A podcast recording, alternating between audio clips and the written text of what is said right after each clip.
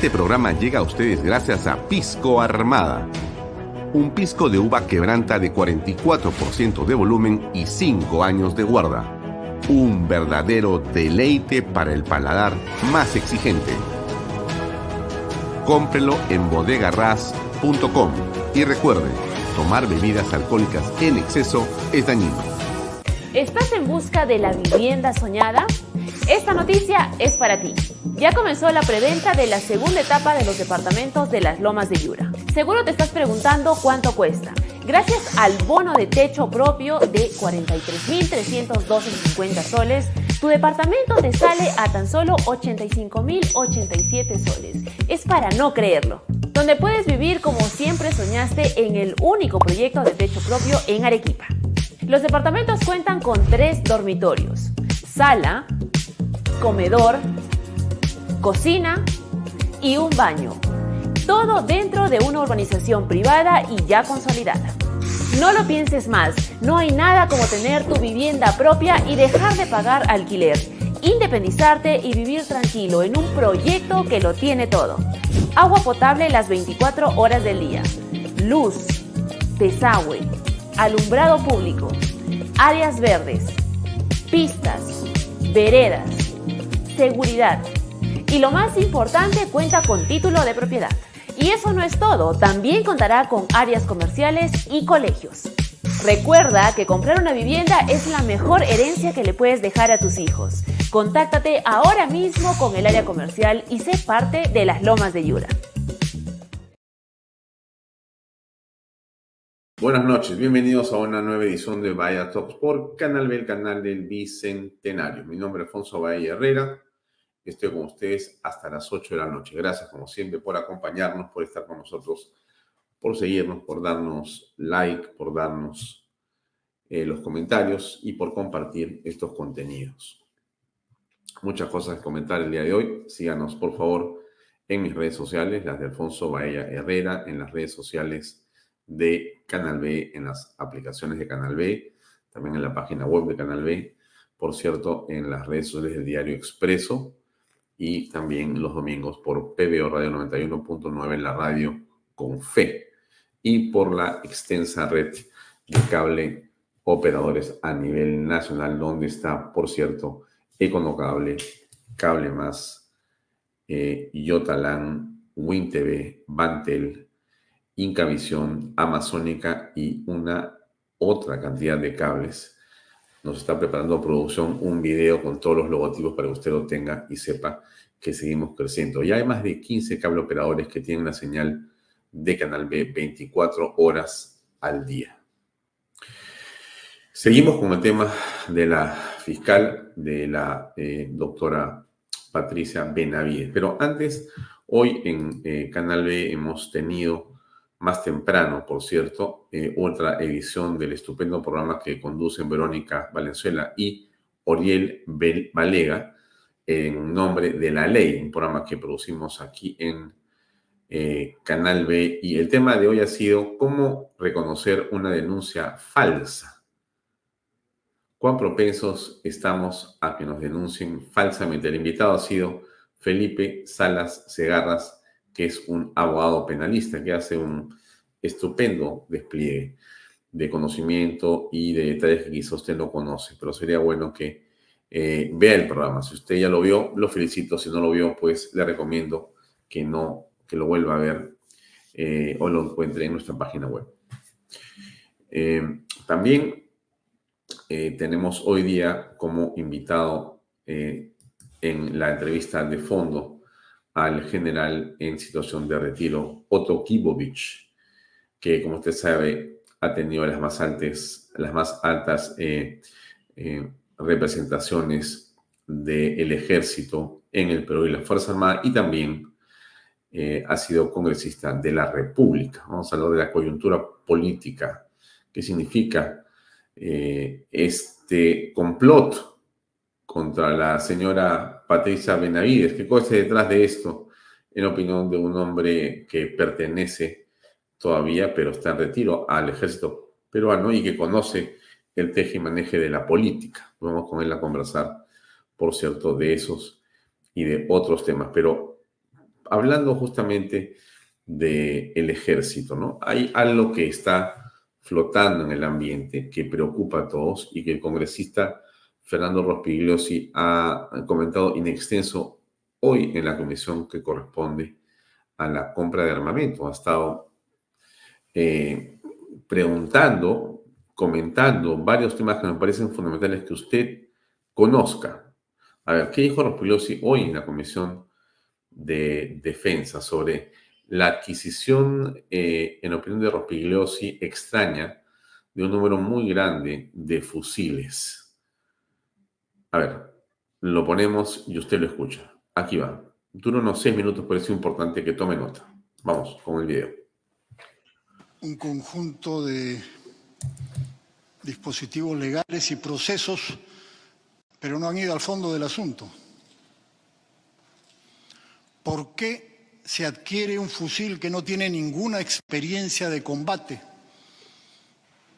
que ha sido creado recién el año 2019, habiendo en el mercado muchísimos fusiles de buena calidad que tienen experiencia de combate, que han sido probados en acción y que por tanto garantizan un desempeño adecuado.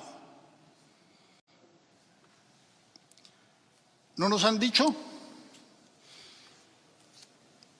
o no han justificado adecuadamente el hecho elemental de que esos fusiles no se hayan probado acá. Y dicen que no se pueden probar en el Perú, que el ejército del Perú no tiene la capacidad de probar un arma en el territorio nacional, que no, no hay arena, no hay lodo, no hay agua para hacer las pruebas necesarias. En anteriores oportunidades ¿El ejército del Perú no ha aprobado las armas que compra? ¿La Policía Nacional no prueba las armas que compra? ¿Cómo es esto que van a probar las armas que se van a adquirir al vendedor, donde esté el vendedor, el fabricante? No en el territorio peruano, no, con las condiciones del Perú. Eso, es un misterio que no ha sido explicado en esta exposición. La justificación para que FAME haga esto y no la agencia de compras, que se supone la agencia de compras de las Fuerzas Armadas ha sido creada para comprar lo necesario para las Fuerzas Armadas, es que hay transferencia tecnológica. Y lo único que hay es ensamblaje. No hay ninguna transferencia tecnológica, cero transferencia tecnológica. Lo que nos han mostrado acá es ensamblaje. En el comunicado que sacó FAME, respondiendo a las críticas que se hicieron, dice ensamblaje subrayado. Y acá nos dice el coronel Zapata, cito textualmente, ya no vamos a ser dependientes, ya no vamos a ser dependientes, coronel, porque se ensamblan esos fusiles. ¿Qué piezas del fusil se fabrican acá? ¿Quién va a poner maquinaria para fabricar 10.000 fusiles o 100.000? No hay ninguna transferencia tecnológica. Ya tenemos experiencia con FAME. En 2010 nos dijeron que se iban a ensamblar fusiles Galil y en 2012 se anunció que ya estaba listo. En septiembre de 2016 nos dijeron que se iban a ensamblar pistolas CZ en FAME no hubo nada. No hubo nada. Lo único que fabrica, FAME son municiones de muy dudosa calidad, como sabe cualquier usuario que haya usado munición FAME. Entonces, ese argumento tienen que sustentarlo de otra manera. Ensamblar no es transferir tecnología. De cuando acá se paga 100% adelantado un producto. No sé si todas las armas que ha comprado el ejército siempre las han pagado 100% adelantado. En muchos casos se adquiría con deuda, en otros casos se pagaba a plazos. Pero pagar 100% adelantado por todos los fusiles es una novedad. Yo quisiera saber si ustedes se enteraron de que en septiembre de este año IBUI ofreció a la policía de Minas Gerais el mismo fusil a 1.830 dólares. El argumento de que se pagan impuestos me parece sorprendente. O sea, el ejército y FAME le pagan impuestos a la SUNAT. ¿Cuál es la gracia? El Estado peruano le paga impuestos al Estado peruano y eso se presenta como un logro. No lo entiendo.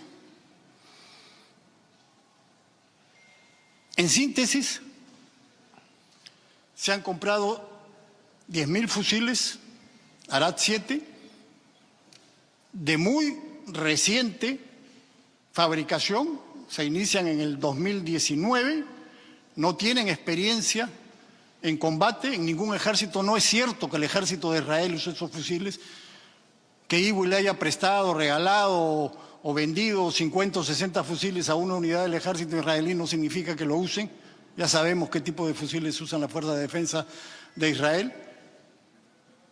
Con el motivo o pretexto de transferencia tecnológica, cuando no hay ninguna, no se nos ha explicado qué se va a fabricar acá, sino solamente ensamblar y ensamblar no es tecnología, ni tampoco implica que no vamos a ser dependientes, eso no tiene eh, sentido no ha sido probado en el Perú, lo cual me parece realmente increíble que el ejército peruano acepte un arma que no ha sido probada acá por los propios peruanos y que se pague el 100% adelantado. Entonces, esos son los asuntos de fondo, creo, más que la lista de leyes y normas y de los procesos que se han seguido, que pueden estar bien o mal, ya la Contraloría verá eso, pero aquí creo que se está poniendo en riesgo lo más valioso que tenemos, al soldado peruano, al comprar material que no está garantizado sea el adecuado para su mejor desempeño. Gracias, señor. Creo que... Señores congresistas, a ver, creo que lo que dice el congresista Rospigliosi merece una atención especial y las respuestas que necesita la opinión pública a partir de lo que dice Rospigliosi son indispensables. Me imagino que el señor eh, Chávez Ruesta, que es el ministro de Defensa, habrá tomado nota de lo que se está diciendo, pero tendrá la cortesía de responder con amplitud no solamente en la comisión, sino a la opinión pública, porque este es un tema que a todos nos preocupa.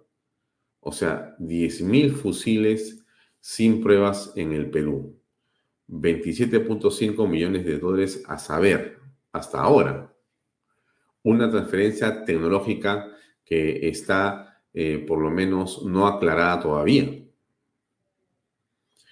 100% eh, del pago por adelantado con una munición que, como dice el señor Rospigliosi, si es la que FAME garantiza, podría ser absolutamente eh, dudoso en la calidad de armamento que finalmente tendría nuestra Fuerza Armada, básicamente el ejército del Perú. Es una cantidad y una compra muy grande, muy importante. Entonces, creo que es importantísimo, es fundamental, es esencial que las respuestas a Rospigliosi se den de manera amplia, de manera amplia.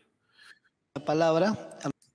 Estoy quitando el video, espero que nadie lo esté poniendo. Muy bien. Eh, avanzamos con otro tema que nos parece fundamental. Hoy día va a estar con nosotros, como le dije a usted, el invitado es el general Otto Gibovich para hablar de la coyuntura política. Otto Gibovich para hablar de la eh, coyuntura política. Tenemos a eh, nuestro segmento con Fernando Sillonis eh, que se llama La Noticia al Día, que debe estar aquí listo. Sí, tenemos acá unos minutos con Sillonis. A ver, escuchemos por favor. Ahí va.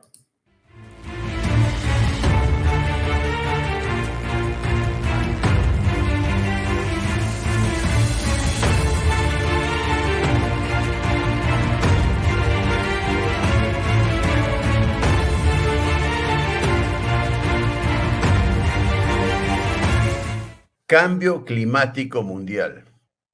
¿Qué hace el gobierno peruano al respecto?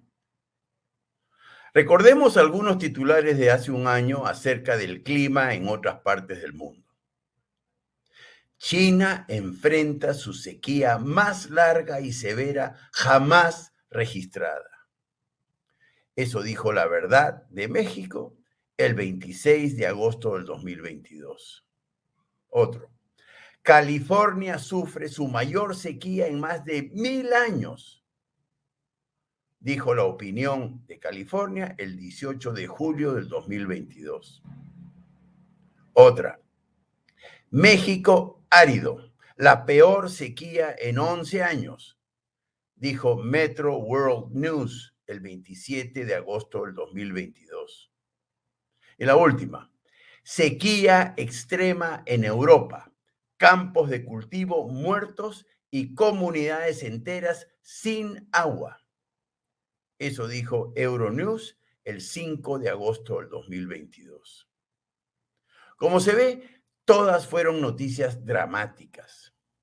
La sequía en el hemisferio norte fue real y brutal. Asia, Norteamérica y Europa padecieron de una severa escasez hídrica. Nuestro país, gracias a Dios, no. Al contrario, nuestros reservorios, a pesar de los estiajes, siempre estuvieron con agua. ¿Será que Dios es peruano? Pues pareciera que sí. Pero no nos distraigamos con la nacionalidad de nuestro Padre Celestial.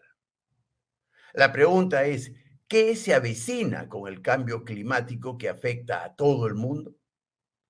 ¿Acaso no vendrá a corto plazo una tremenda inflación alimentaria a nivel mundial?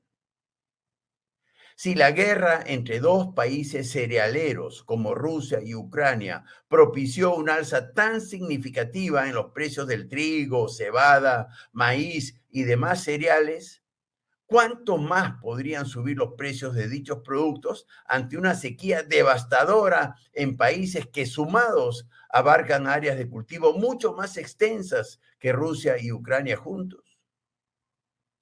No me gusta fungir de agorero de males y desdichas, pero no veo otro futuro que alimentos caros, muy caros, más caros incluso que los que están actualmente en los mercados.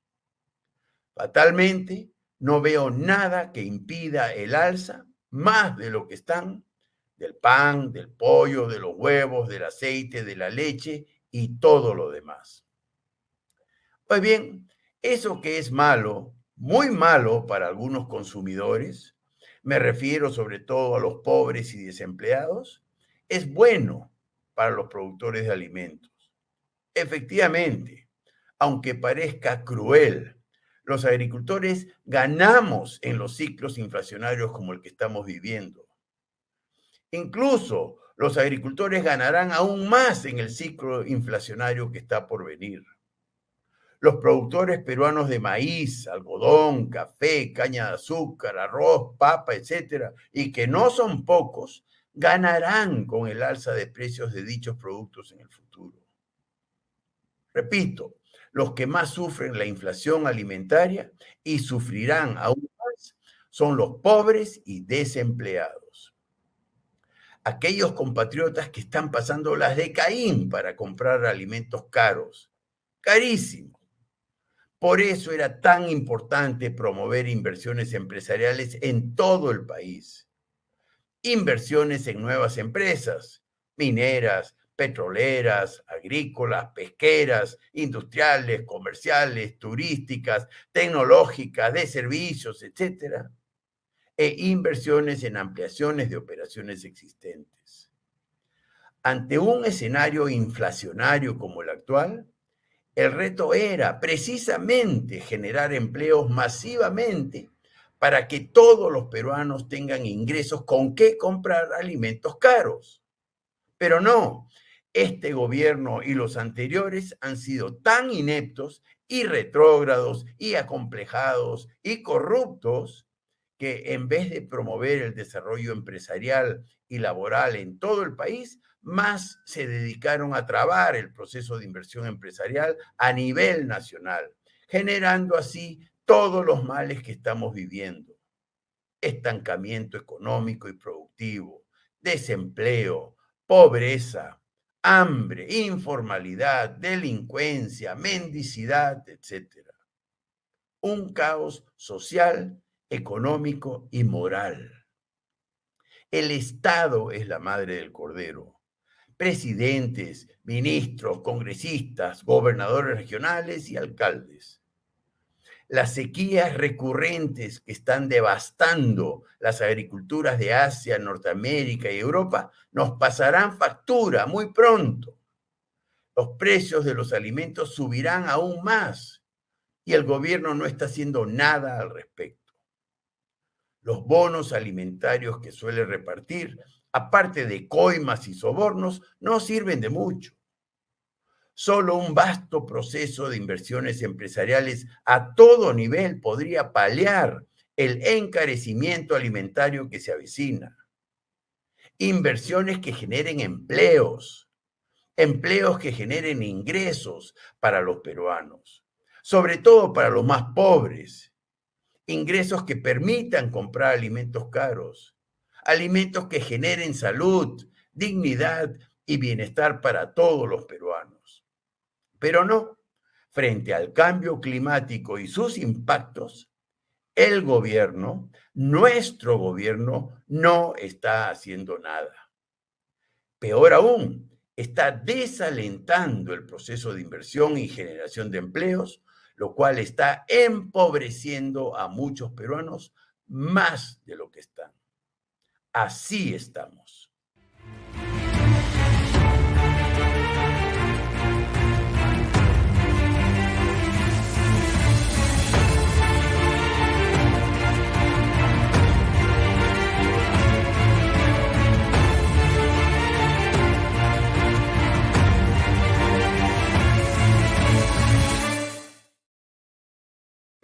Bien, amigos. Eh, hoy vamos a tener en la entrevista de fondo una conversación con Otto Girovich sobre la coyuntura en el país. Eh, coyuntura que obviamente se ha visto también eh, removida y sacudida por estas resoluciones de las últimas horas que inciden sobre la libertad de Alberto Fujimori como hemos dicho en varios programas aquí, reiteramos, nos parece de una absoluta injusticia la prisión casi perpetua a la que se somete a un expresidente después de haber pasado una sustantiva cantidad de años en prisión. Comprendemos la naturaleza de las cosas en general, pero lo que ha ocurrido en el caso de Alberto Fujimori es a todas luces un ensañamiento de sus carceleros, una venganza eh, enfermiza de parte de sus eh, rivales políticos, de quienes eh, se vieron despojados de sus privilegios cuando Alberto Fujimori fue presidente del Perú. Al margen de los errores o inclusive de los delitos que pudo haber cometido el señor Alberto Fujimori, todos merecen ser iguales ante la ley y la forma como ha sido eh, maltratado y la forma como ha sido eh, injuriado y la manera en la que se ha abusado del derecho, en su caso, en algún momento tendrá que detenerse.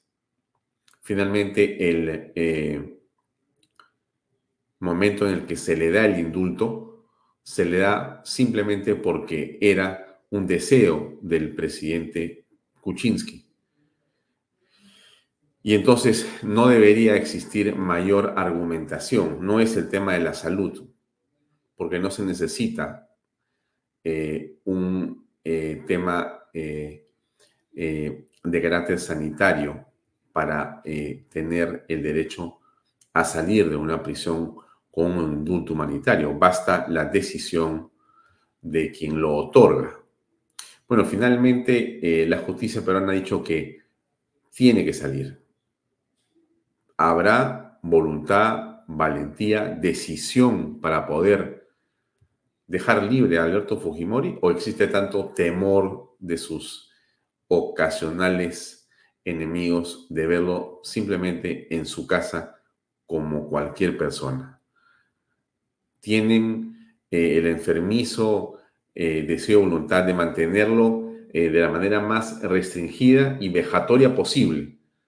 Porque de esa forma seguramente ellos consideran que están asegurando su inocuidad, su debilidad y su poca influencia. Como es, eh, después de décadas, continúa siendo Alberto Fujimori el centro de la atención de sus enemigos políticos. Impresionante. ¿Qué dijo Keiko Fujimori cuando se enteró de lo que había señalado la justicia peruana? A ver, veamos por favor. Ayer el Tribunal Constitucional ha emitido una sentencia firme y definitiva que termina con el bloqueo inhumano para lograr la libertad de Alberto Fujimori, mi padre. En esta sentencia hace referencia que se cumpla con la resolución del año pasado y le da la orden al juez de ejecución que finalmente libere a mi padre. Porque recordemos que la resolución del año pasado del Tribunal Constitucional ordena su libertad inmediata. Sobre el pronunciamiento posterior que hubo de la CIDH a esta resolución inicial del TC, al haber una segunda resolución que ratifica la primera, se entiende que no corresponde ser atendida esta opinión de la CIDH. Pero quiero también hacer algunas reflexiones adicionales. Mi padre es un hombre que tiene 85 años, que tiene diferentes enfermedades, que es de público conocimiento. Lleva más de 16 años privado de su libertad. Y yo creo que ya es suficiente. Aquí no estamos en un debate para entender o analizar si Alberto Fujimori es culpable o inocente porque hay una decisión y un indulto humanitario y posterior a eso hay dos resoluciones del Tribunal Constitucional de nuestro país que ratifica esta decisión. Nosotros, la familia, hemos recibido con mucha alegría y esperamos con mucha ilusión que mi padre pueda estar en casa con nosotros. Señora Fujimori, estamos en vivo para RPP, la escucha todo el país en este momento. Los, las personas que se han mostrado en contra o eh, disconformes con esta decisión del Tribunal Constitucional hacen referencia a lo de la Corte Interamericana de Derechos Humanos, disposición en el 2022 que deja sin efecto el indulto y que el Estado peruano ya acató. Eh, estas voces que piden la liberación del expresidente Alberto Fujimori no han mm. pensado también en las implicancias internacionales que puede tener esto. Estamos hablando de una corte supranacional, ¿no? Miren, esta resolución de la Corte del Tribunal Constitucional emitida el día de ayer es posterior a la opinión de la Corte Interamericana de Derechos Humanos. Por lo tanto, eh, ellos disponen que se acate y se ejecute la resolución del TC del año pasado que ordena su libertad. Finalmente corresponde al gobierno respetar lo que dice la Constitución y que señala que el ente máximo de nuestro país es el Tribunal Constitucional. Yo confío que el gobierno respetará la Constitución, nuestras leyes, el Estado de Derecho y actuará sobre todo con humanidad. Señora Fujimori, precisamente el ministro de Defensa ha señalado esta posición de que está precisamente pendiente lo de la, vigente lo de la Convención Interamericana de Derechos Humanos y por eso se tendría que mantener en esa posición. Todavía oficialmente no ha evaluado el Ejecutivo la manifestación. Eh, yo eh, entiendo que el Poder Ejecutivo todavía no tiene las resoluciones correspondientes y harán este análisis cuando el juez de ejecución eh, en ICA emita su resolución. Eh, estaremos muy atentos a lo que finalmente ellos deliberen. Eh, el abogado de mi padre, el doctor Elio Riera, se encuentra en esos momentos en ICA y estaremos atentos para eh, las resoluciones finales y que estos puedan remitirse nuevamente a nuestra capital. ¿Usted se ha comunicado con su padre? ¿Él ya tiene conocimiento ya la, la resolución del Tribunal Constitucional? ¿Se ha comunicado con su padre? ¿Él tiene conocimiento? ¿Sabe el expresidente? He hablado ayer con mi padre, eh, él ha recibido con serenidad, pero también con alegría, esta segunda resolución del Tribunal Constitucional y estamos esperando con prudencia, pero también con mucha fe, ¿no? Eh, los próximos pasos. Hoy además es cumpleaños de mi hija Kiara, así es que sabemos que esto es parte también de un regalo del Señor eh, para poder celebrar este fin de semana con alegría. El el- la visita de mujeres al penal eh, se realizan los sábados, ¿no? por eso es que yo no podré ir estos días, pero yo espero que antes del sábado mi padre pueda estar con nosotros. Señora Fujimori, ¿qué mecanismos legales, ¿qué mecanismos legales Sí. Eh, em, mi padre tiene una serie de dolencias. Eh, hace dos semanas atrás fue evacuado eh, nuevamente por un cuadro de fibrilación au- auricular. Entonces, eh, al momento de su libertad, como todos estamos esperando, tendremos que seguir todas las recomendaciones de los médicos pa- para todos sus cuidados, porque no solamente tiene el cuadro cardiovascular, ¿no? de fibrilación auricular, sino también recordemos que hoy tiene una dolencia pulmonar, ha tenido seis cirugías en la lengua con una presentación de, de cáncer. Entonces estaremos muy atentos a poder cuidarlo y que nuevamente esté con nosotros. Muchas gracias.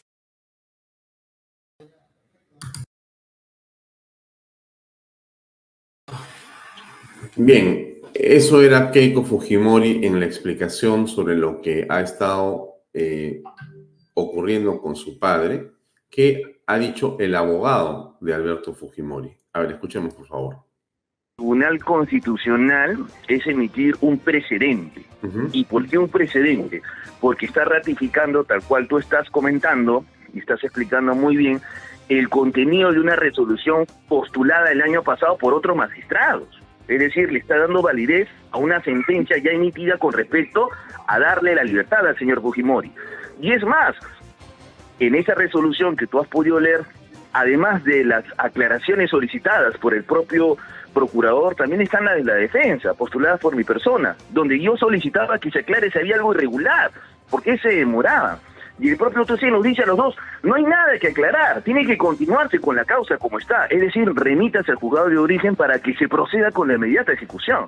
Entonces, se está dando viabilidad al pedido del indulto del señor expresidente, motivo por el cual tiene que darse en el más breve plazo la emisión del oficio de escarcelación por temas ¿Y humanitarios. cuándo estaría saliendo libre? En realidad, Catilca, el es inmediato, ¿no? Debería ser dentro de las 24 horas. En la práctica procesal son 48 horas. Este es un tema político, entendemos que el término de la distancia que llegue desde el centro de Lima hasta juzgado de origen, que SICA, puede demorar un poco, pero debería ser en el más breve plazo, en los próximos días, ¿no? A ver, por favor, quiero que nos aclare a detalle el panorama. Recordemos de que el señor Fujimori iba a salir libre hace algún tiempo, pero la CIDH le pidió que eso no ocurra. Y eso fue una decisión del TC. ¿Ustedes han, han hecho otro proceso de indulto o es el mismo que la CIDH observó? es el mismo que la CIH observó. La, la demanda de habeas corpus en primera instancia se perdió, en segunda instancia se perdió. Luego, con un recurso de agravio constitucional, el Tribunal Constitucional del año pasado nos dio la razón. ¿Y qué pasó en ese momento? Recordarás, como bien ha señalado, la Corte Interamericana dijo suspéndase los efectos. Hasta ahí nos quedamos, 2022, ¿cierto? Entonces, desde ese momento hasta el día de hoy, lo que se ha tratado de postular al Tribunal Constitucional actual es que correspondía pronunciarse con respecto a los efectos de esta medida cautelar. ¿Por qué se tenía que suspender los efectos de esta resolución? Y el Tribunal Constitucional lo que nos está indicando es que no hay nada que aclarar, tiene que procederse con la causa tal cual como, corresponde, es decir, darle viabilidad al pedido de ejecución del indulto humanitario, darle viabilidad a la sentencia del año pasado. No la ha anulado, no la ha cuestionado, le ha dado validez como bien la has leído. Bien, creo que es bastante claro lo que ocurre en este momento y en pocas palabras, lo que debería suceder es que debería liberarse en el acto a Alberto Fujimori. Pero eh, déjeme decirle lo que creo. No lo van a liberar. Porque la señora Boluarte y el señor Tarola, sinceramente, desde mi punto de vista, quizá me equivoque, pero es lo que yo pienso, se mueren de miedo. Se mueren de miedo. El ministro de Justicia ha dicho que le hace caso a la Comisión o a la Corte Interamericana de Derechos Humanos. Por supuesto, habría que ver exactamente de dónde viene ese ministro de Justicia para comprender la naturaleza de sus declaraciones. Pero es, insisto, a todas luces otra página de injusticia la que se escribe con quien, en la opinión de muchas personas y de este conductor, es uno de los mejores, si no el mejor presidente en la historia del Perú le duela, yo lamento mucho eso, le duela a quien le duela. Pero los hechos son lo importante. Uno de los cuales, hitos fundamentales en el gobierno de Alberto Fujimori, fue la constitución de 1993. También le duela a quien le duela. Y bueno, justamente por eso y muchas cosas más, es que odian a Alberto Fujimori.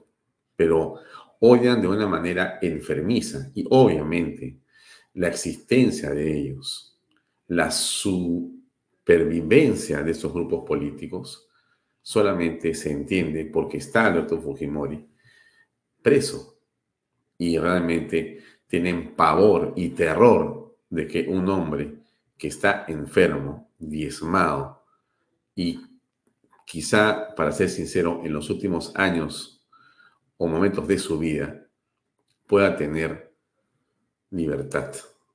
Le temen a la libertad, aborrecen la libertad, huyen de un hombre libre como Alberto Fujimori. Es increíble, pero es cierto. ¿Qué más eh, eh, se dijo? ¿Y qué dijo el eh, presidente del Tribunal Constitucional hoy en la mañana? Ah, sí, este es, esto es fundamental. Dijo, Oye, por si acaso, libérenlo. Además, lo que vale aquí es lo que dice el Tribunal Constitucional, lo que ya dijo, no lo que dice el TC. Todos, por supuesto, los periodistas que lo escucharon sacaron con la boca abierta. A ver, escuche usted, por favor. Porque esta resolución de aclaración que hemos dictado nosotros, lo que hace es eh, despeja el camino para que se cumpla la sentencia dictada el año pasado, que estableció la inmediata libertad del señor Fujimori. Y en todo caso, digamos que lo que sucede luego con la Corte Interamericana de Derechos Humanos no se sobrepone a lo que se señala en el Tribunal Constitucional. Le explico. Las sentencias del tribunal deben acatarse y cumplirse, igual que las resoluciones de la Corte Suprema. Pero en este caso, la que tiene prevalencia es la sentencia del Tribunal Constitucional. Las decisiones de la Corte, su jurisprudencia, nosotros la valoramos mucho, pero en este caso nosotros no nos hemos pronunciado sobre ese punto y en todo caso puede haber un debate sobre el alcance o no de esa decisión. Depende ya de las autoridades penitenciarias de proceder con la escarcelación. Doctor, hay quienes consideran o se preguntan por qué sale esta resolución en este momento, en esta coyuntura.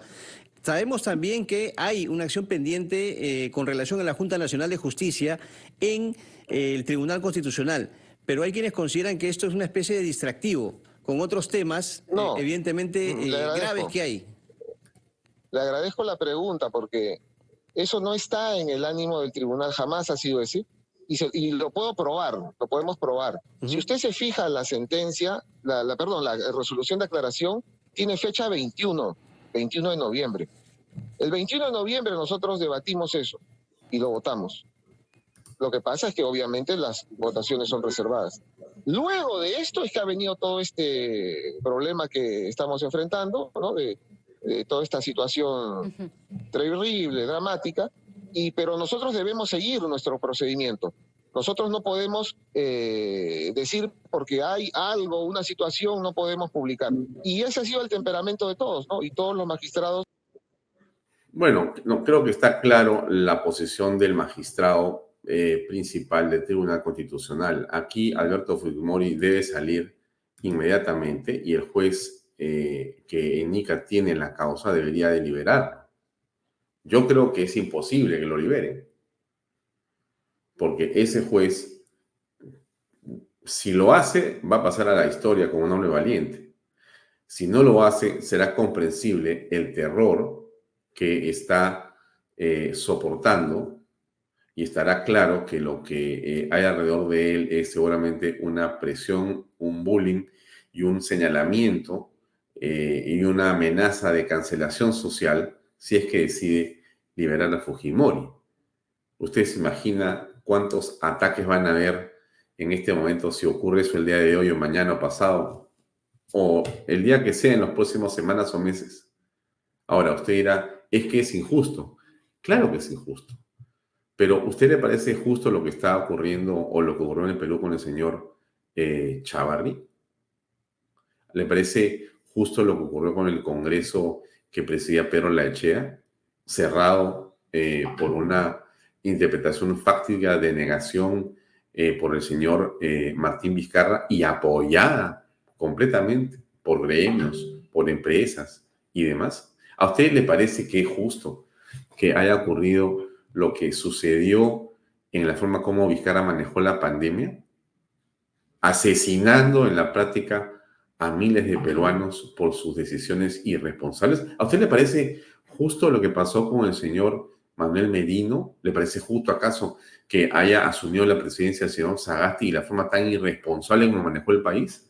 ¿A usted le parece justo que en este momento el señor Vizcarra esté libre por plazas y parques hablando de política y queriendo armar un partido para postular a la presidencia del Perú? ¿Le parece justo lo que hizo la señora Zoraida Ábalos? ¿Le parece justo lo que están haciendo con eh, la señora Patricia Benavides? No, entonces, si todas estas injusticias ocurren por el mismo grupete de personas, la pregunta es ¿por qué habría que pensar que Alberto Fujimori va a salir libre?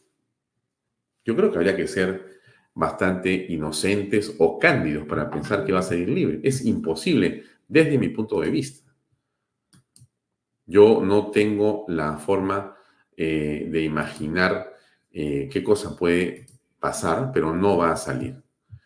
Eh, y para que no haya dudas sobre este tema de lesa humanidad, que es una de las más grandes tonterías que hemos escuchado con respecto y en contra de Alberto Fujimori, cosa que además no solamente es imposible que haya sucedido, sino que nunca estuvo en la sentencia.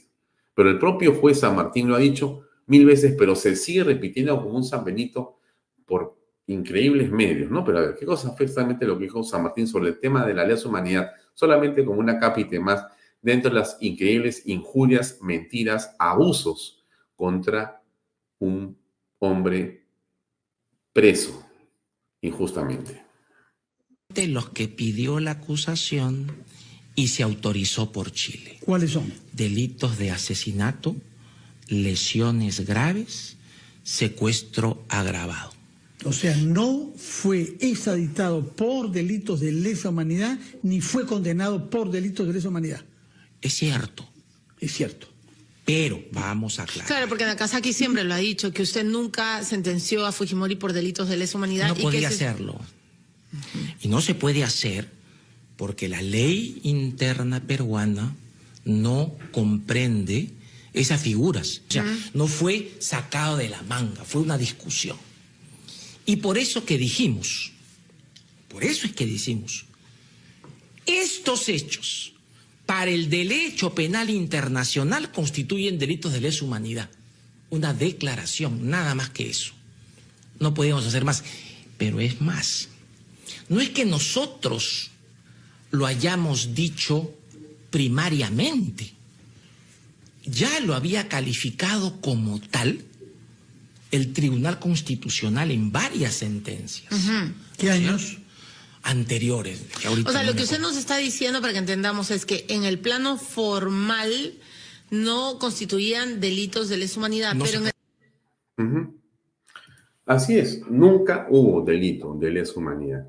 Jamás. El secuestro por horas de unas personas en realidad es una manera de forzar el derecho, es abusar del derecho. Cosa que no se ampara en una ley. Pero todo este mundo de caviares y de progresistas y de frustrados forzó, desdibujó, desnaturalizó, pervirtió la justicia en el Perú y lograron hacer esa interpretación y esos juicios sumarios contra Alberto Fujimori y otras personas, ¿no? Bueno, dejemos el tema ahí. Eh, va a estar con nosotros algunos minutos más eh, Otto Gibovich. Eh, el tema central que tenemos hoy es el asunto de la JNJ con la señora fiscal de la Nación, ¿no? Que le han abierto un proceso disciplinario, cosa de lo más eh, extraña, por no decir ilegal, ¿no? Se quejan ellos de que la, eh, el Congreso de la República los investiga sumariamente, pero ellos sí investigan sumariamente. El Congreso en, digamos, atribución a su propia ley, ¿correcto? Y a lo que dice la Carta Magna, pero ellos quieren investigar a la señora Patricia Benavides no usando la ley, sino utilizando un reglamento interno. O sea, realmente la JNJ en este momento debe ser una de las instituciones que peor maneja el concepto más elemental de derecho o de debido proceso. Pero así pretenden hacerlo y tienen el coro de caviares y de medios irresponsables que los secundan. Es inconcebible. Pongo una parte del testimonio eh, del abogado Humberto Abanto en torno a este tema que me parece muy valioso escuchar. estruendosa, pero yo no veo la prueba. Vamos a ser claros, que los dibujitos del, del coronel Colchado son una prueba. O sea, yo pongo un cuadro con tu foto, la de la, la de, la, la de la familia No, propietaria. pero, pero hay, del- hay del audios medio, y chats y digo que que hay una organización criminal. Pero Humberto, hay ¿Perdón? audios, hay chats, hay testimonios, ¿ah? Per- perdón, perdón. Vamos por partes. Los chats tienen que pasar por una pericia. ¿Han pasado por una pericia? ¿Sabemos la autenticidad de lo- del medio de prueba para que lleguemos a conclusiones como las que se están arribando tan graves? O sea, lo que yo digo es que la conclusión sucede a la investigación, no la precede. Cuando la, cuando la conclusión precede a la investigación, estás ante un acto de propaganda Miren lo que dice, ¿no? El señor este, Humberto Abanto. Pero ha dicho más todavía. A ver. disciplinario inmediato. Un invento de la Junta Nacional de Justicia en su reglamento de procedimientos sancionadores, que no está previsto en la ley orgánica. Ajá. La ley orgánica es clara, en el artículo 44 señala cómo es el procedimiento y remite a los artículos, a los incisos 43.2 y 43.3 de la misma ley orgánica, y señala que tiene que hacerse una investigación preliminar para determinar si corresponde abrir proceso. Y abierto el proceso, tiene que haber un proceso que dura 60 días por lo menos, hábiles. Ellos inventaron un procedimiento inmediato, un procedimiento disciplinario inmediato, ¿Qué quiere que- decir sumario entonces? que es mucho más que sumario, porque ellos tienen un procedimiento ordinario, uno abreviado y uno inmediato. Y el inmediato, según han podido escuchar, leer ustedes en el comunicado, exige que haya dos condiciones. Prueba suficiente de una infracción manifiesta, ¿no? Y yo no veo que esos elementos estén. Lo que veo es que la Junta Nacional de Justicia quiere completar lo que no pudo completar por medio de, por, porque una resolución de amparo se lo impidió.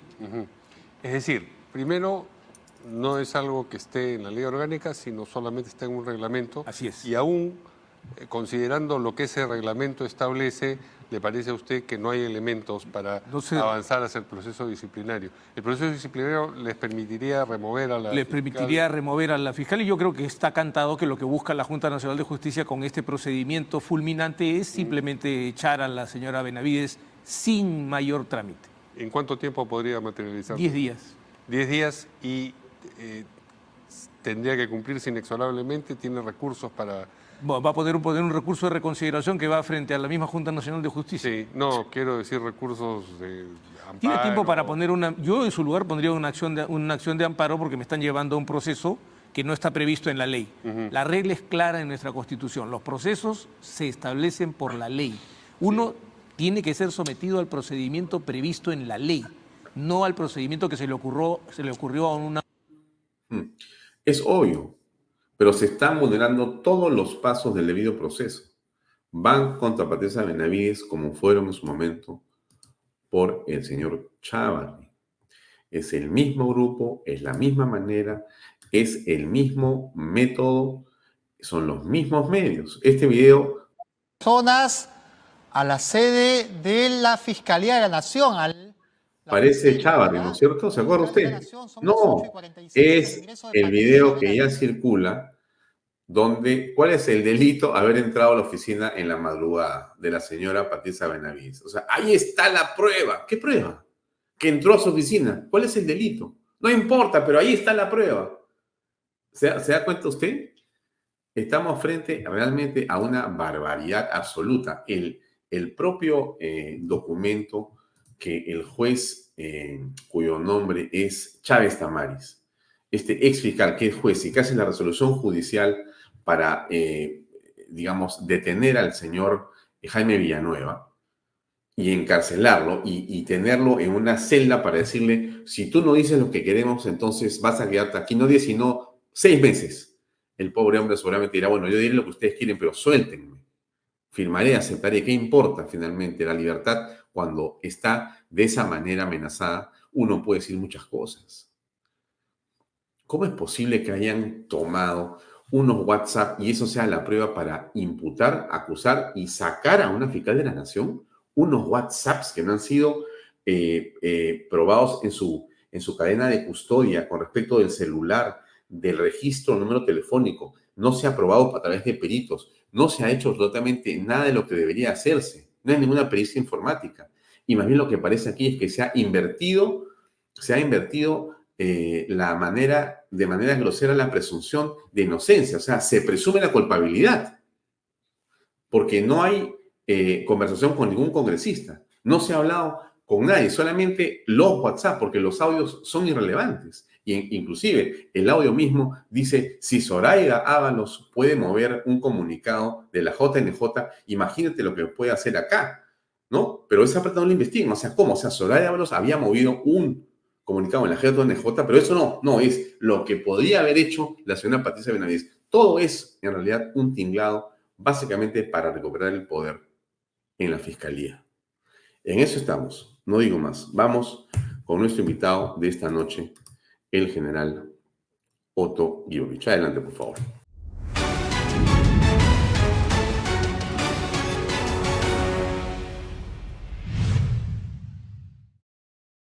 Bien, amigos, eh, para hablar de coyuntura política, para hablar de lo que está ocurriendo en el país, tenemos la eh, presencia de Otto Kibovich, eh, general en situación de retiro y va a conversar con nosotros sobre la coyuntura en este momento. ¿Qué tal, eh, Otto? Gracias por acompañarnos. Alfonso, un gusto verte después de tiempo. Eh, contento de estar contigo y un saludo cordial a toda tu audiencia.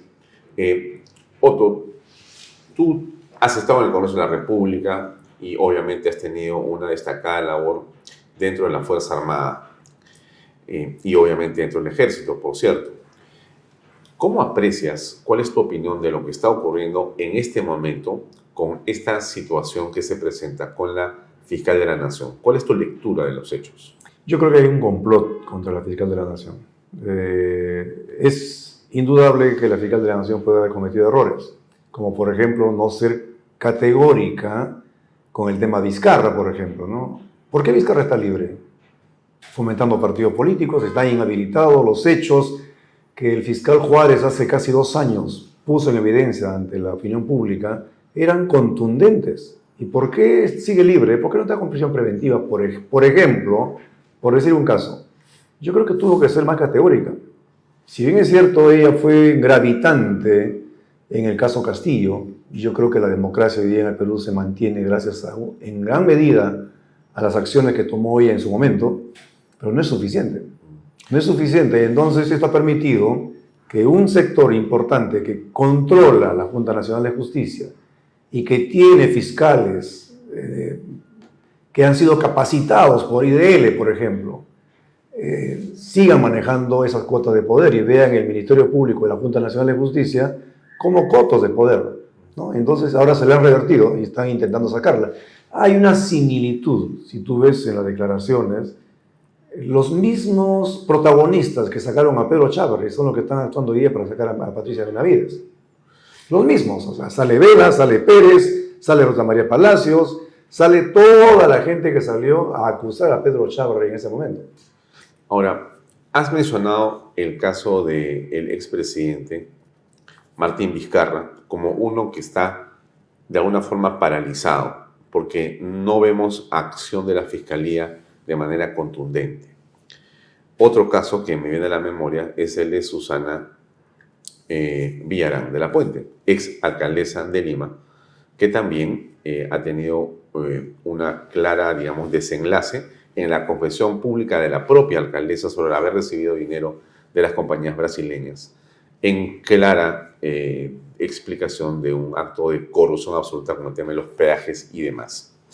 Y entonces eh, vemos que ciertas cosas están paralizadas, absolutamente paralizadas. Eh, ¿Tú crees que en este momento existe, como dices tú, un complot de quienes han perdido o sienten que no tienen poder dentro de la estructura de la justicia en el país y que quieren regresar, retornar? Mira quiénes están en riesgo en este momento de poder ir a prisión Vieran que debería estarlo, ¿no? Debería estarlo. Estuvo un tiempo en cárcel, pero vino el COVID, me parece, salió y nunca más ha regresado.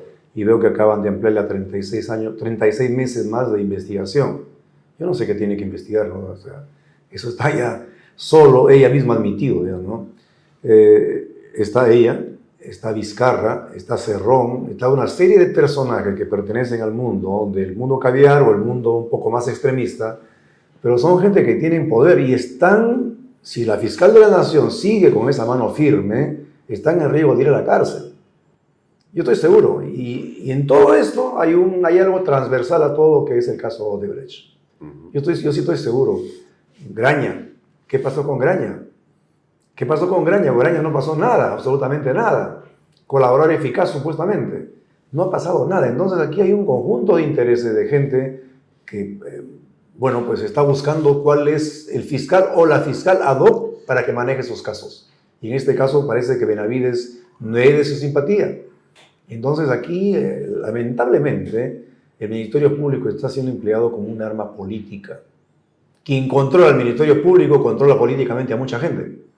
Y quien controla el Ministerio Público y quiere que algunos personajes sigan caminando y haciendo política como Vizcarra, necesitan controlarlo. Porque la denuncia que se hace contra la señora eh, Patricia Benavides por parte de la doctora Barreto es una denuncia que en lo que hemos leído y lo que ha salido además en los medios, eh, no tiene rigurosidad suficiente. ¿no? Por ejemplo, ¿no? Eh, se ponen algunas pantallas de un WhatsApp, no se sabe, porque no se precisa en ninguna parte, de quién exactamente es ese WhatsApp, de qué teléfono celular, con qué registro, qué número telefónico. No se conoce si ese material obtenido ha sido eh, valorado o pasado a través de peritos. No se tiene, en realidad, no se sabe si se ha habido un resguardo de esa prueba de manera adecuada. O sea, estamos eh, frente a lo que parece ser también, Otto, eh, una acusación contra ella apresurada. o tú ves ahí precisión y contundencia? Por la forma, eh, fíjate, mi apreciación es que esto no, no, viene de la noche a la mañana, sino obedece a un plan.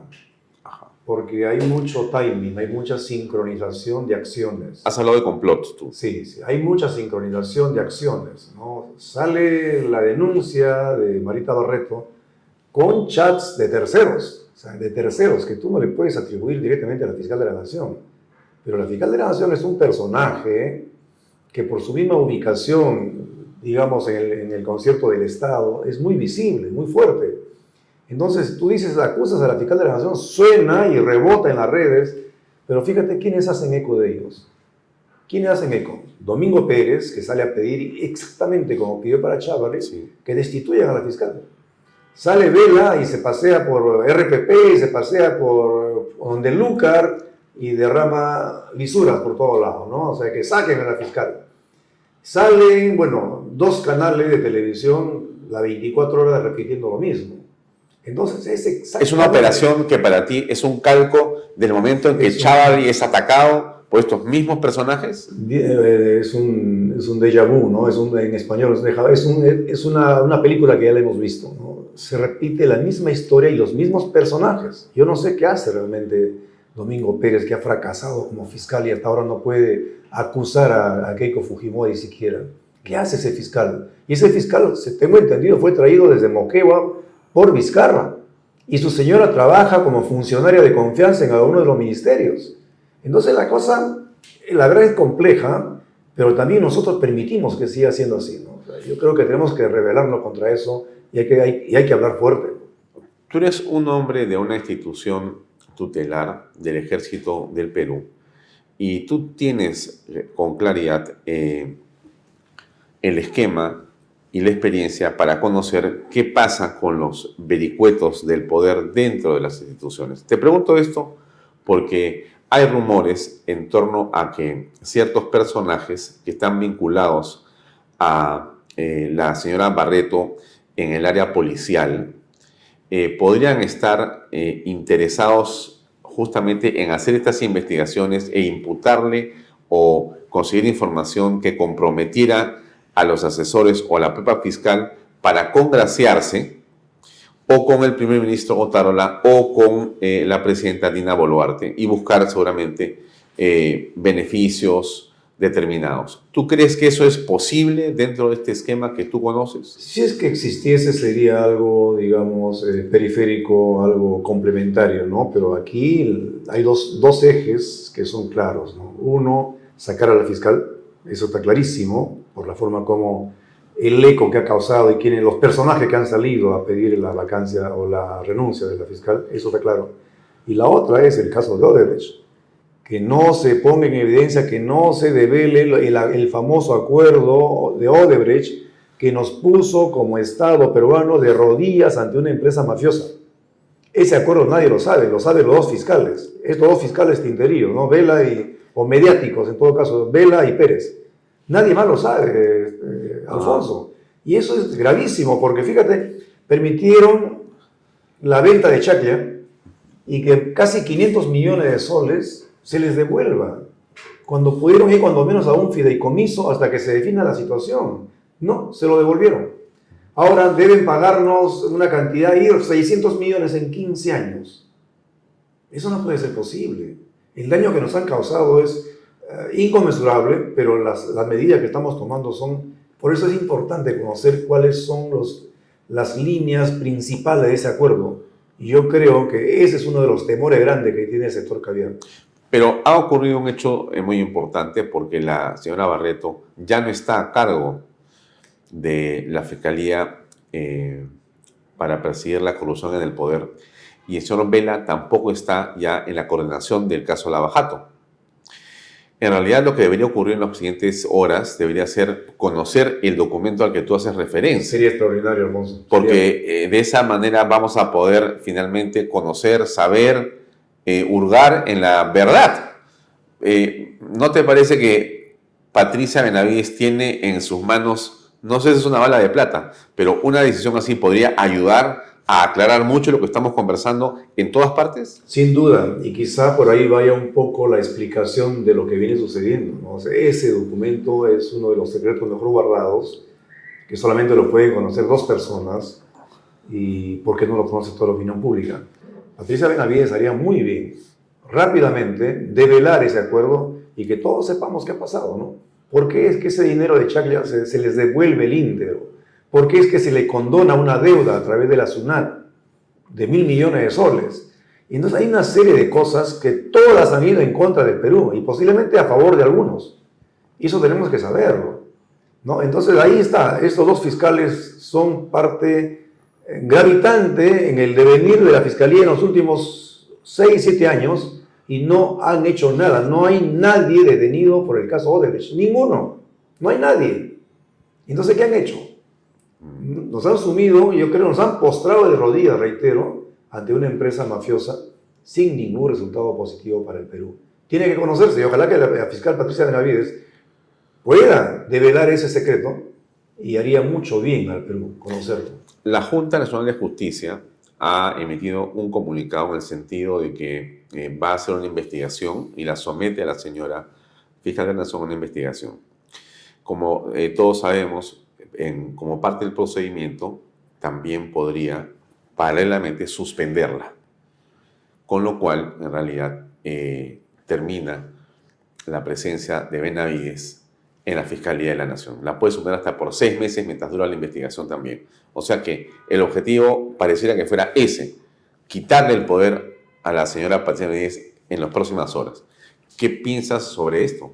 Eh, fíjate, si ya el caso está judicializado, nadie puede meter la mano, ni la Junta Nacional de Justicia. ¿Cuál caso te refieres? El caso del caso que el caso de Patricia Benavides. La investigación. Claro, la investigación. Ah, el proceso que sea abierto. De un lado.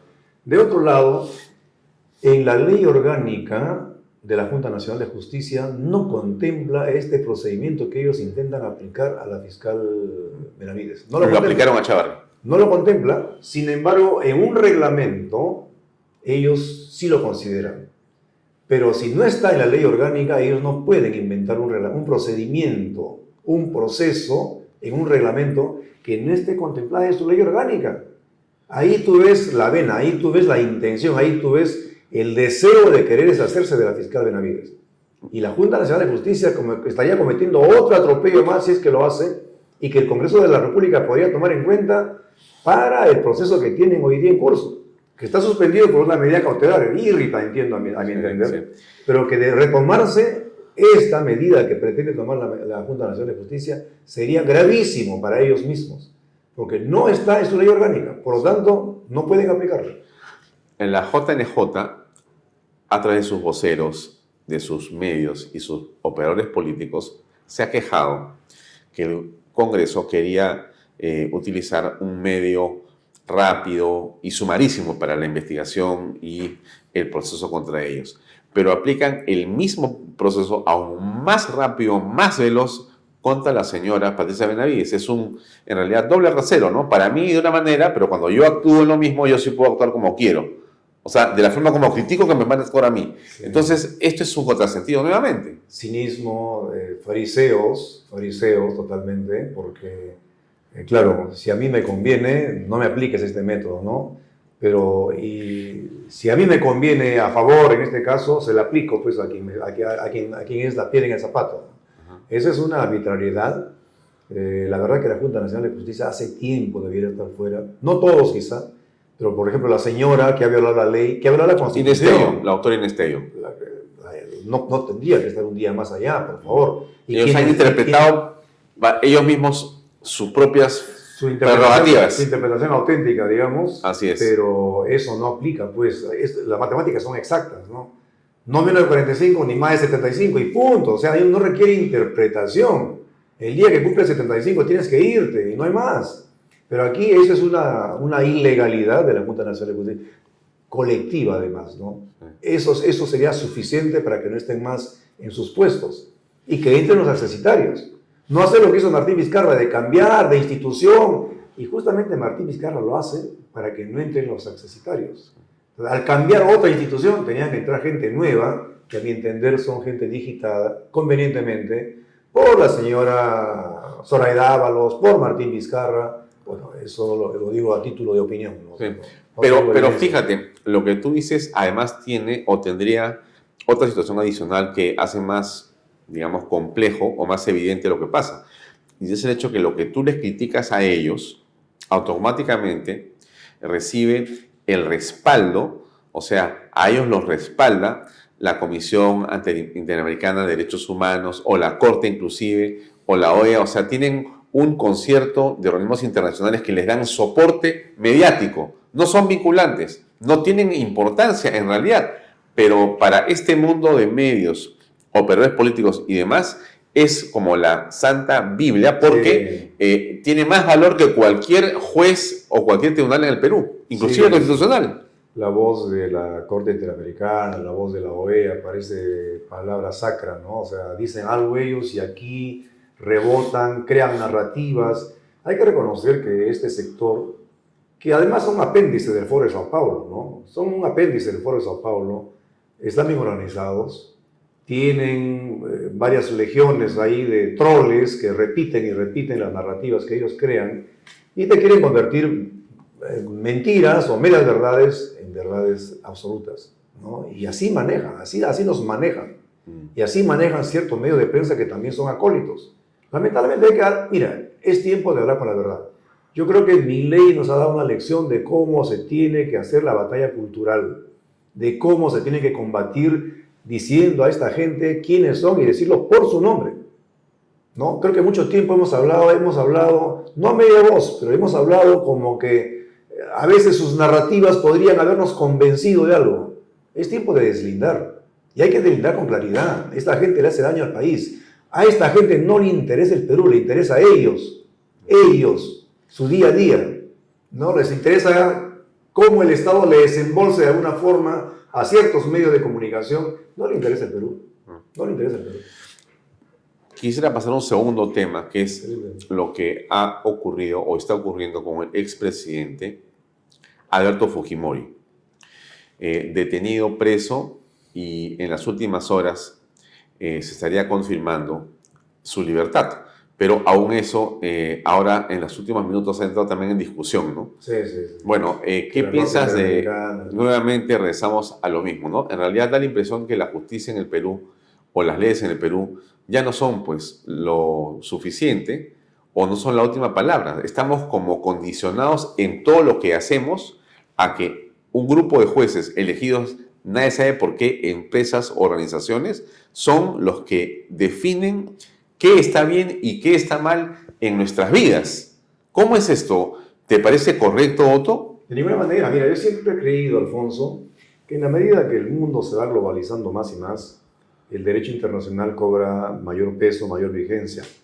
Pero en ningún caso, ninguna ley supranacional puede estar por encima de nuestra soberanía. La soberanía y otros conceptos más nos convierten en un Estado-nación, desde la paz de Westfalia. Si dejamos y perdemos soberanía, dejamos de ser un Estado, en parte. Y entonces no puede ser, o sea, cuando Toledo igual se pone de rodillas y firma sin reservas eh, nuestro ingreso a la Corte Interamericana, no se, no se fijaron en esto, no se fijaron qué gente estaba detrás, quiénes manejaban la Corte Interamericana. Interamericana. ¿Por qué no está Canadá? ¿Por qué no está Estados Unidos en la Corte Interamericana? ¿Por qué no está República Dominicana? ¿Y por qué países como Chile ponen reservas? Dentro, pero con reservas. Nosotros no.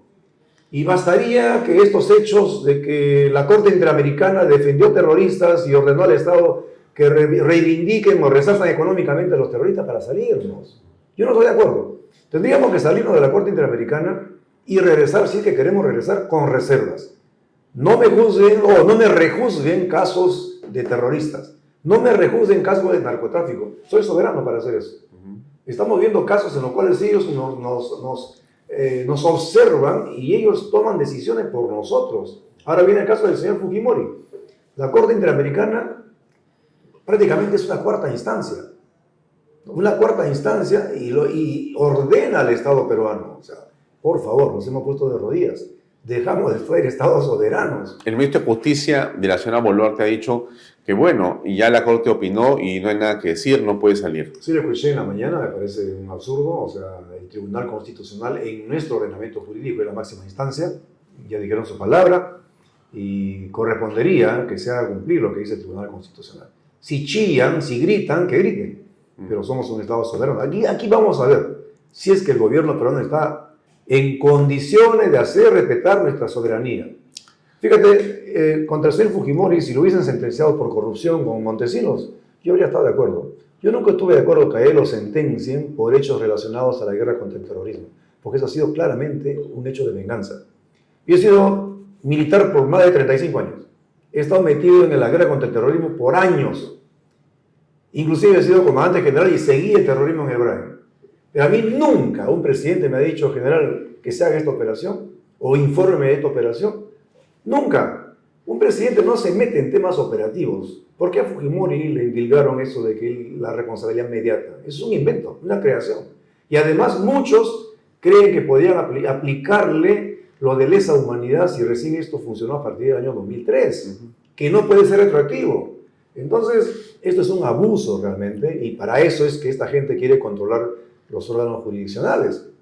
¿Tú crees que la Comisión o la Corte tienen un sesgo ideológico que va, en el caso de Perú, contra los militares? Absolutamente. Es parte de un, es, es parte de un, de un, engranaje, es parte de un tablero de ajedrez donde cada uno tiene su función. Eh, si tú ves la composición, quiénes han estado allá o quiénes están allá, pero más que la composición misma, lo que habla por ellos son sus sentencias.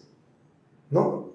Entonces es evidente que es parte de un engranaje, lo mismo le está pasando a Colombia, ojo, ¿ah? lo mismo le está pasando a Colombia, lo que, lo que, nos pasó a nosotros, lo que llamamos la guerra después de la guerra, la guerra jurídica, que, que nos la ganaron. ¿no? Hoy día los terroristas están libres, eh, modificaron la ley de la época de, de, Fujimori y en vez de ponerle prisión perpetua, Karen Schulte, Karen Schulte estaba con prisión perpetua, le bajaron a 25 años. Libre, está por el Caribe, ¿Qué hacía Karen Schulz? ¿Qué cosa hacía dentro de la operación terrorista? Era uno de los dirigentes máximos del MRTA, por lo tanto, de acuerdo al ordenamiento jurídico de entonces, le correspondía prisión perpetua. Pero viene Paniagua y toda esta gente, García Sayán, y cambian las leyes y se revisan todos los casos porque habían sido supuestamente sentencias de jueces sin rostro. Pero los jueces sin rostro, como ha sido en Italia y ha sido en muchos casos, son recursos que tiene el Estado para juzgar cuando los jueces se ven en peligro de muerte. Y lo hicimos. Lo revisaron todo y en lugar y aprovecharon esas circunstancias para bajarle las penas. Morote tuvo que salir, ya está libre. Carrera Schulte ha salido. ¿Y cuántos más? Ya no quedan casi terroristas en cárcel. Los que están en cárcel son los militares que combatimos el terrorismo. Y eso es inequidad, eso es un abuso y eso es control de ciertos sectores de la Fiscalía y del Poder Judicial para hacer lo que vienen haciendo. Bueno, pero qué, eh, qué paradoja, ¿no? Somos un país supuestamente libre, pero estamos supeditados y encarcelados a una corte y a una justicia con intereses claros antipatriotas. ¿Tú recuerdas a un presidente del Poder Judicial que tuvo que reconocer que había alrededor de 600 jueces que habían sido formados por ONGs que, como tú bien dijiste, ONGs que son solventadas por intereses privados? Entonces, ¿qué tipo de justicia se va a administrar cuando hay intereses de terceros que te, que te pagan cursos, que te pagan eh, capacitación, que te hacen inducción, sabe Dios con qué? ¿Qué tipo de justicia? Yo creo que lo primero que tendría que hacer el Poder Judicial, el señor Arevalo me parece que es un presidente del Poder Judicial sereno, sobrio, es limpiar. Y la, y la Fiscalía igual, la Fiscalía tiene un convenio con IDL para capacitación de fiscales. Rompan ese convenio, señora Patricia Benavides. Ese convenio debo por terminado. ¿Qué hacemos con un convenio con una organización cuyos abogados defienden terroristas? Y sabemos que siempre están detrás de todo esto que viene pasando hoy en día. Las ONGs tienen una finalidad, pero no puede ser injerencia política dentro del Estado. Y le estamos permitiendo que eso suceda. Hablas de las ONGs, que es un tema muy importante. En el Perú eh, hay una institución que se encarga de supervisar lo que hacen, que es la APSI, si no me equivoco, que tiene eh, o está dentro del paraguas de la Cancillería. El canciller es un ilustre pensador, es un filósofo, es Javier González Soloechea. Dicho sea de paso, tenía un programa en este canal y es un hombre que está muy claro en su pensamiento político y sabe lo que estamos hablando en este momento. Estoy seguro que si él escucha esta entrevista va a estar de acuerdo contigo 100%. La pregunta es, y, te formulo, ¿no? ¿No debería la Cancillería tratar de que esa APSI exija más transparencia a las ONGs de manera que se pueda saber, Otto, lo que eh, están haciendo con los fondos que reciben?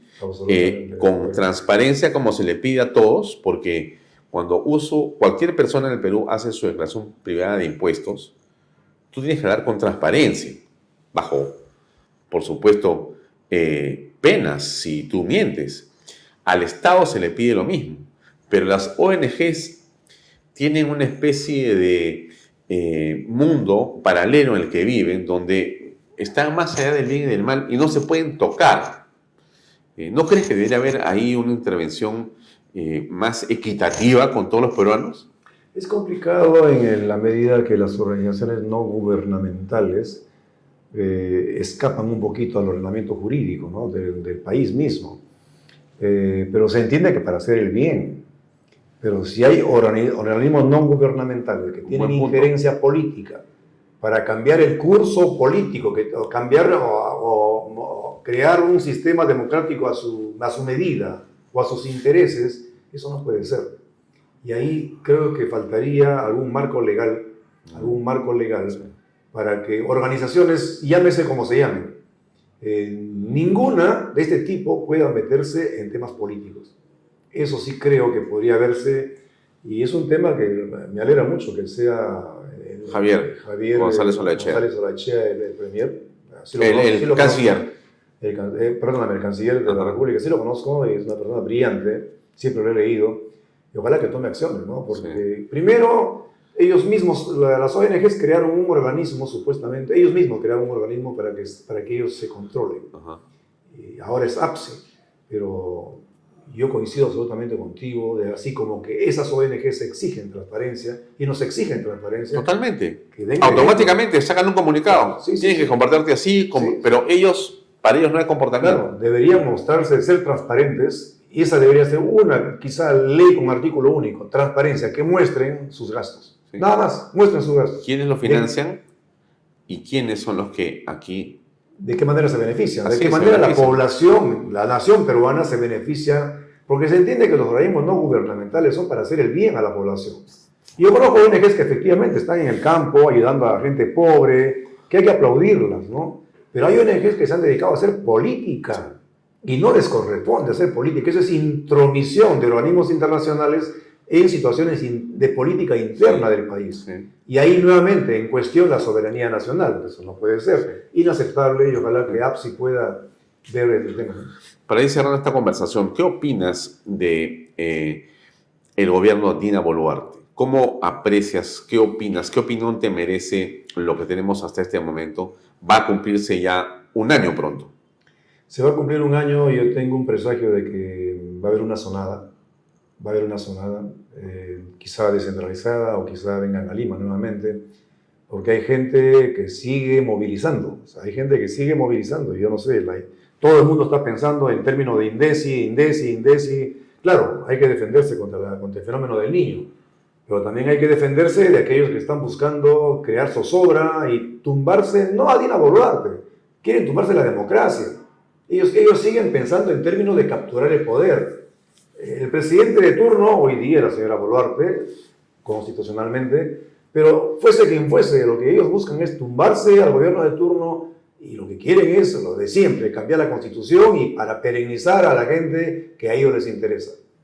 Ahora tenemos, vamos a tener 33 partidos políticos, ahí está en la discusión lo de las pasos, toda esta jugarreta viene del Foro de Sao Paulo. Estuve en Colombia hace poco como parte de una misión internacional de observadores para sus elecciones territoriales, que son parecidas a las eh, regionales y municipales nuestras.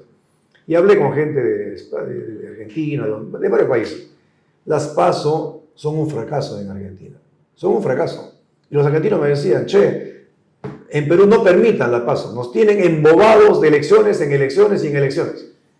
Y fíjate, si viene el 2026 y vamos a tener PASO, que parece que el Congreso, a mi entender, está haciendo bien. eh, En no permitirlas. en no permitirlas.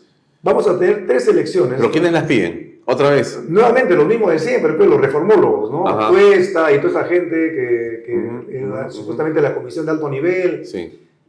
No sirve. Ya está, Naciones Unidas y otra vez la Comisión Interamericana de Derechos Humanos van a opinar sobre qué hay que hacer es lo- Y entonces es- Perú tiene que hacerle caso a todos. Es lo mismo. Y fíjate, te, te pongo un caso, ¿no? En el 2026, para elecciones presidenciales tendríamos tres elecciones, ¿no? Las PASO, primarias, segunda vuelta.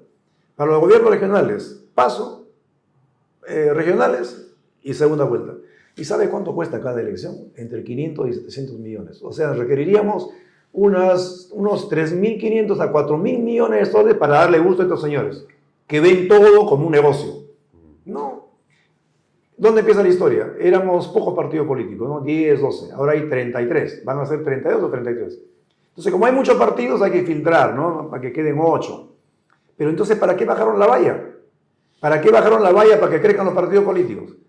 Bueno, pues, o sea, bajan la valla, crecen los partidos, ahora, ahora te aplico el paso, ¿no? Esto es un concierto. ¿Cómo debería llevarse el proceso? Eh, yo creo que debería dársele más autoridad a los partidos políticos, ponerle condiciones a los partidos políticos y que participen los organismos electorales. Que participen. Puede ser un militante un voto, si va a ser por delegados, que se cumpla con las normas, pero que sea supervisado por los órganos electorales. Pero no, hacer, no gastar tanto dinero. Tanto, son miles de millones que se van a gastar en 2026 solamente para darle gusto a unos reformólogos que a mi entender han fracasado totalmente. ¿no? Bien, entonces, el, el gobierno de Dina Boluarte, en tu eh, concepto, eh, no está marchando como las expectativas de quienes han visto en ella una diferencia con Pedro Castillo. Hay una diferencia, obviamente, ¿no? Eh, no hay ningún hecho de corrupción lamentable. Bueno, se habla de Nicanor Boluarte bastante. No sé quién es el señor, no da la cara. Eh, pero a más, a más de eso no he escuchado hechos de corrupción flagrantes, como era en el caso de, eh, de Pedro, Castillo. sus sobrinos y todo su entorno, Zaratea y todo esto. No he visto casos parecidos, pero también es cierto que vamos tan lentos que la, que la, que la depresión está a la vuelta de la esquina. ¿no? Si esta recesión sigue como está, vamos a caer en depresión. Y el ministro de Economía dando recetas culinarias, yo creo que eso no, ¿no? ¿Cómo gastar menos? ¿Cómo no gastar en limón? Eso no le corresponde al ministro de Economía. Yo creo que el ministro de Economía, para esta circunstancia gravísima, debería ser un peso pesado. Una pregunta que puede parecer extraña, pero para terminar, ¿cómo ves el papel de la Fuerza Armada y Policía Nacional en esta coyuntura? En esta coyuntura política, de la... donde estamos. No, la Fuerza Armada se mantiene en lo suyo. conozco muy bien a los mandos que están actualmente en las instituciones y se van a mantener en lo que sea su misión constitucional. Lo que hicieron el 7 de diciembre, vamos a cumplir un año, fue mantenerse y reafirmarse en el orden constitucional, no avalando nada, ninguna aventura que esté más allá de lo que manda la Constitución. Y creo que además es la mejor garantía para una Fuerza Armada. La Fuerza Armada, y alguien alguna vez en las redes me criticaba, la Fuerza Armada tiene el poder de las armas. Por eso el poder político tiene que saber manejar ese poder de las armas. Y yo creo que con el tiempo los oficiales las nuevas generaciones hemos tomado conciencia de la importancia de la subordinación de las Fuerzas Armadas a la Constitución, no, no, a los poderes eh, fácticos que te quieren manejar, a la Constitución. Y ahí eh, el Comando Conjunto, la Marina, el Ejército, la Fuerza Aérea y la Policía tienen que centrarse y permanecer en ese lugar en defensa de la Constitución. Muy bien. Otro, gracias por acompañarnos esta Muchas gracias a ti, Alfonso, y un saludo por a tu audiencia. Muy amable. Amigos, eso es todo por hoy. Nos vemos mañana a las seis y media. Gracias. Buenas noches. Este programa llega a ustedes gracias a Pisco Armada. Un pisco de uva quebranta de 44% de volumen y 5 años de guarda. Un verdadero deleite para el paladar más exigente. Cómprelo en bodegarras.com y recuerde, tomar bebidas alcohólicas en exceso es dañino. ¿Estás en busca de la vivienda soñada? Esta noticia es para ti. Ya comenzó la preventa de la segunda etapa de los departamentos de las Lomas de Yura. Seguro te estás preguntando cuánto cuesta. Gracias al bono de techo propio de 43.312.50 soles, tu departamento te sale a tan solo 85.087 soles. Es para no creerlo donde puedes vivir como siempre soñaste en el único proyecto de techo propio en Arequipa. Los departamentos cuentan con tres dormitorios, sala, comedor, cocina y un baño. Todo dentro de una urbanización privada y ya consolidada. No lo pienses más, no hay nada como tener tu vivienda propia y dejar de pagar alquiler, independizarte y vivir tranquilo en un proyecto que lo tiene todo agua potable las 24 horas del día, luz, desagüe, alumbrado público, áreas verdes, pistas, veredas, seguridad. Y lo más importante, cuenta con título de propiedad. Y eso no es todo, también contará con áreas comerciales y colegios. Recuerda que comprar una vivienda es la mejor herencia que le puedes dejar a tus hijos. Contáctate ahora mismo con el área comercial y sé parte de las Lomas de Yura.